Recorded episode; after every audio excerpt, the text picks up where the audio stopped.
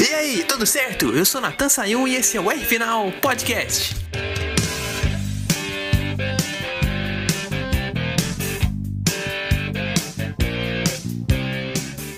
Bom, agora que o Verstappen desencantou e venceu na temporada, acho que tá na hora da gente colocar um forró, né, editor?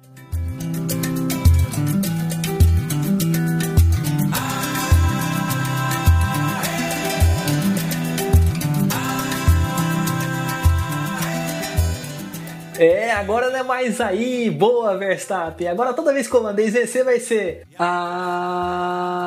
Ei!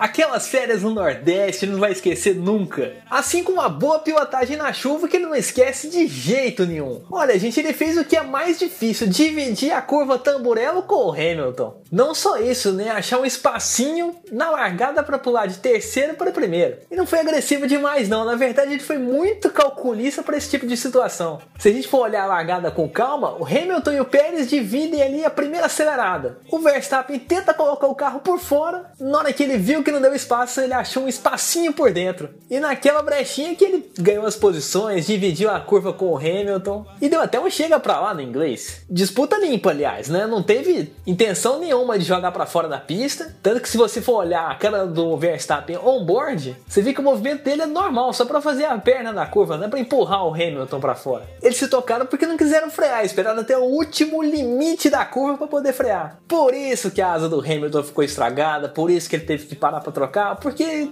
tirar o pé naquele momento não convinha. É o tal do nós capota, mas não breca, né, editor? Que você falou semana passada? É, Natan, o pessoal não tava brincadeira não. Como diz o narrador Romulo Mendonça partidas da NBA. Sai, sai, sai da minha frente, sai! É, realmente isso tem na Fórmula 1 atual, né? Você vê que é uma coisa que não morre. Ah, rapaz, o Hamilton saiu do carro com um sorrisinho assim a mais.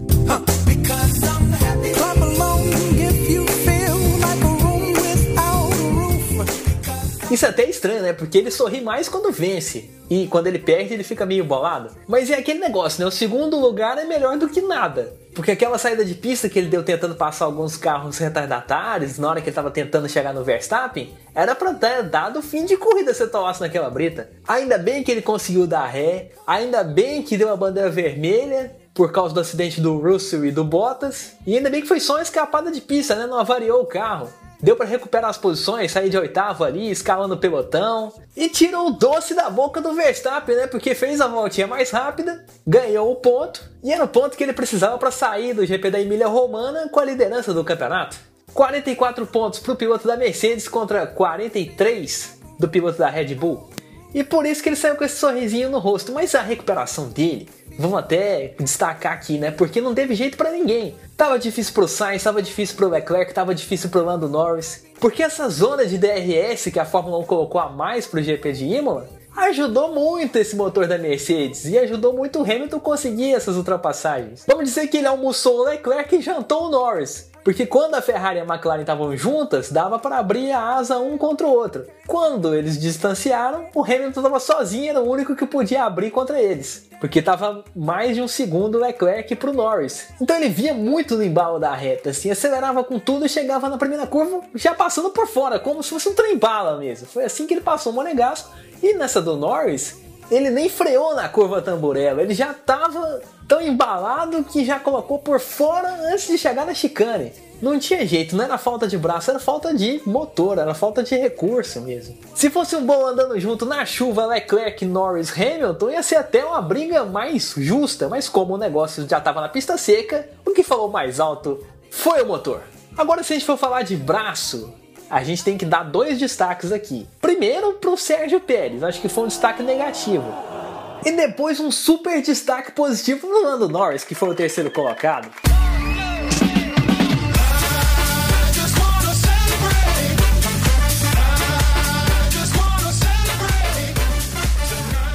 Pérez eu acho que estava meio nervoso nessa corrida, porque no treino ele foi muito bem e na corrida ele deu duas escapadas e tomou uma punição. Lá por ultrapassagem em cima de bandeira amarela. Que você não pode passar os carros que você tinha perdido a posição no meio da bandeira amarela. E por causa de uma escapada que ele deu, ele achou que podia. Mas ele tinha se recuperado, estava em quarto lugar, Tava com um bom ritmo na relargada até que atacou demais a pista quando tava secando. E como a gente bem sabe, o circuito quando seca tem um trilho de pista seca e uma parte que ainda tá molhada.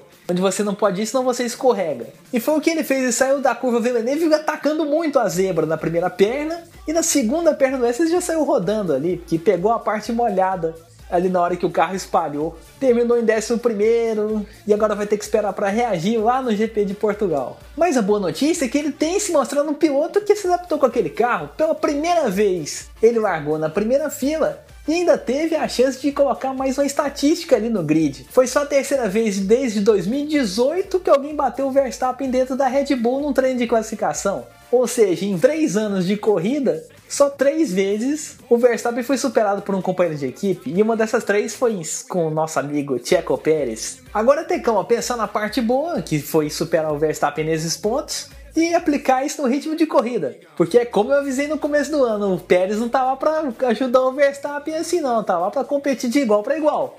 E no treino de classificação ele foi tão bom quanto o Norris, tão bom quanto o Hamilton, tão bom quanto o Verstappen. Tava ali junto com os três e conseguiu a sua primeira fila. Agora é partir para a próxima, né, Pérez? Como também é partir para a próxima, Norris. Que terceiro lugar foi esse, rapaz? Faltando assim umas quatro voltas para a corrida terminar, eu já tinha minha escolha. Eu tava lá, Lando Norris, piloto do dia. E só pela grande ultrapassagem que ele fez, que passou o Stroll, o Sainz e quase passou o Gasly na mesma manobra, ali eu já dava o prêmio direto, não precisava nem desse terceiro lugar. Mas só que a posição do pódio abrilhantou ainda mais essa corrida para o piloto inglês. Primeiro pódio da McLaren no ano e com grande orgulho de estar tá com essa grande atuação, né? Grandes expectativas para Portugal. Quem sabe não vem o segundo pódio aí do nosso amigo Landinho. Para ficar mais legal aí essa comemoração do terceiro lugar, põe o áudio do rádio dele, o editor. Yeah, let's go! Awesome! Tá aí, né? Muito legal a comemoração dele. O Yes, que fala muita coisa, né? O cara tá muito emocionado, muito feliz, porque a McLaren deu um carro para ele brigar pela vitória, né? Tinha chance de conseguir a pole, mas errou uma curva nos treinos, deu errado, largou em sexto e agora tá aí no terceiro lugar, feliz da vida. E o nosso amigo engenheiro, será que ele gostou do Norris ter sido piloto do dia? Vamos descobrir com ele, Ricardo Arcuri, senhoras e senhores.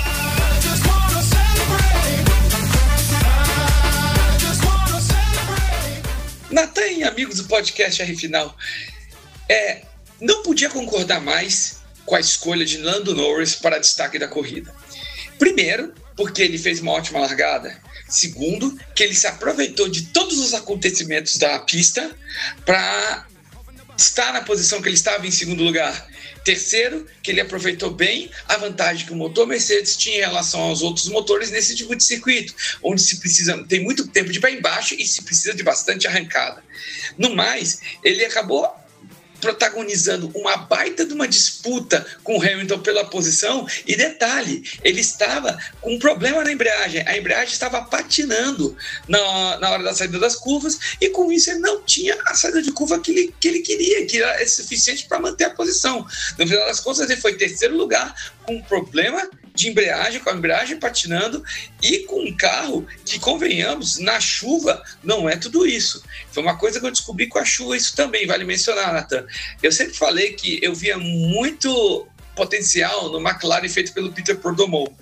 Mas o que me levou a crer é que eles possuem uma excelente geração de pressão aerodinâmica, ou seja, uma excelente é, aderência aerodinâmica. Mas a aderência mecânica, que é aquela aderência gerada pelo sistema de suspensão e pelo carro em si, e que na chuva é o que manda, nós vimos muito bem que ele não é tão bom assim, tanto que ele ficou atrás claramente de todos os carros, ficou até atrás de algumas é, chegou, ficar até atrás de Aston Martin, para vocês terem uma ideia.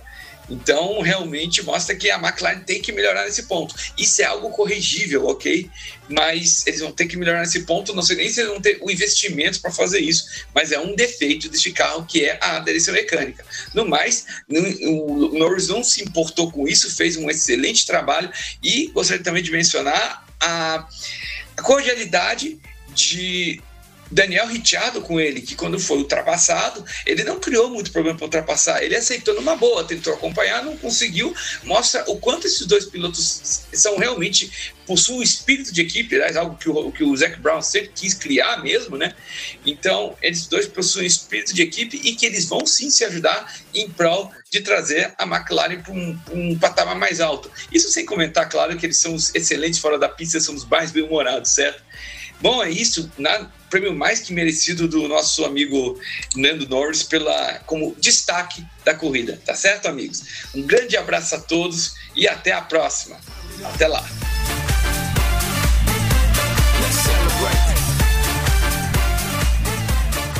Vocês veem que o Arcuri concordou tanto que ele ficou até rouco, gritando pelo Lando Norris. Mas acho que esses erros que ele falou do de aerodinâmica do carro vai dar para consertar sim.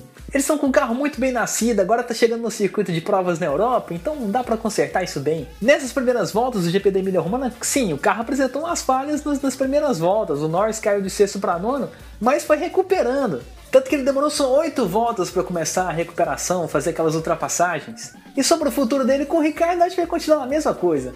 A disputa na pista foi tranquila e o Ricardo também pode conseguir uns seus pódiozinhos ao longo do campeonato. Acho que os dois carros não chegavam a brigar ali com a Mercedes, com a Red Bull. Já que a Aston Martin não está chegando e que a Ferrari está começando ali a engatinhar, por enquanto todos os olhares estão na McLaren, porque está com um conjunto muito bom e com isso está com tudo para ser a terceira melhor equipe da temporada até que a Ferrari entre nessa briga.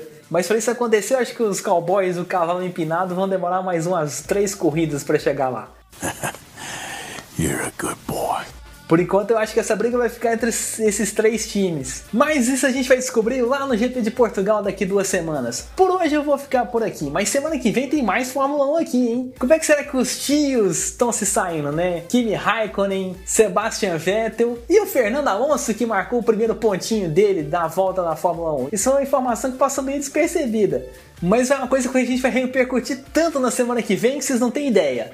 Também não esquece de seguir lá o meu Instagram, arroba Final, para ficar ligado lá nas coisas de automobilismo que eu tô postando. Inclusive, essa semana tem uma grande live com o Wendel Parra, campeão do campeonato de Endurance da Virtual Challenge em 2020 e agora atual líder também desse campeonato em 2021. Arrisco até a dizer que é o melhor piloto de Endurance virtual do Brasil.